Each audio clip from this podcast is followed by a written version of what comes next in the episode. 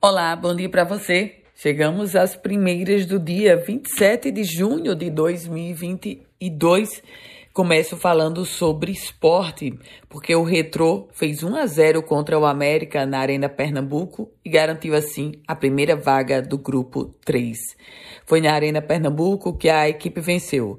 Num dos últimos vacilos da vaga Potiguar, Franklin Mascote aproveitou para fazer o gol da vitória que garantiu a classificação antecipada do Retrô para a segunda fase. A gente fala agora sobre acidentes envolvendo ciclistas. Um balanço foi divulgado.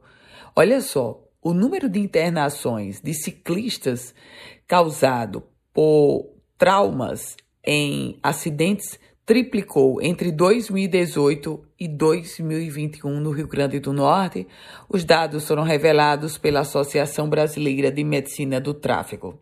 As estatísticas apontam que foram 95 internações lá em 2018 e agora em 2021 o número de internações somou 286. Isso quer dizer um aumento de 201%.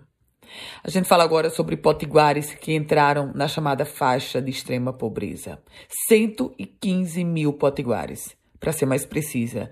115.900 pessoas entraram na faixa da extrema pobreza. Os dados foram divulgados pela Secretaria Estadual de Habitação e Assistência Social.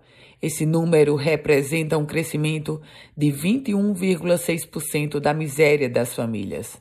Só para você ter uma ideia da dimensão do indicador, se o grupo de novos pobres extremos formasse um município, seria o quarto mais populoso do Rio Grande do Norte.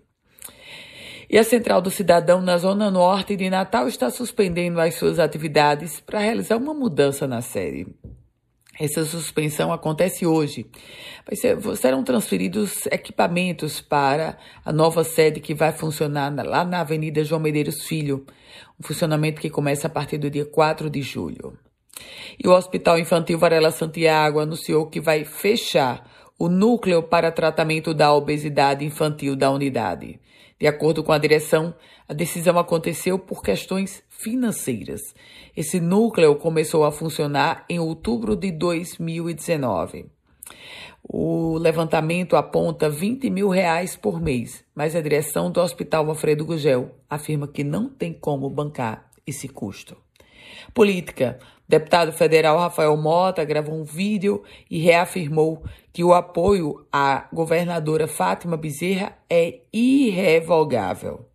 Mas a aliança com Carlos Eduardo Alves, disse Rafael Mota, é incoerente. A aliança de Fátima Bezerra com Rafael com Carlos Eduardo Alves. Nesse contexto, Rafael Mota permanece como pré-candidato ao Senado Federal.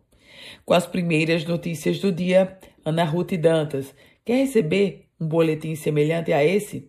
Basta você enviar uma mensagem para o meu WhatsApp.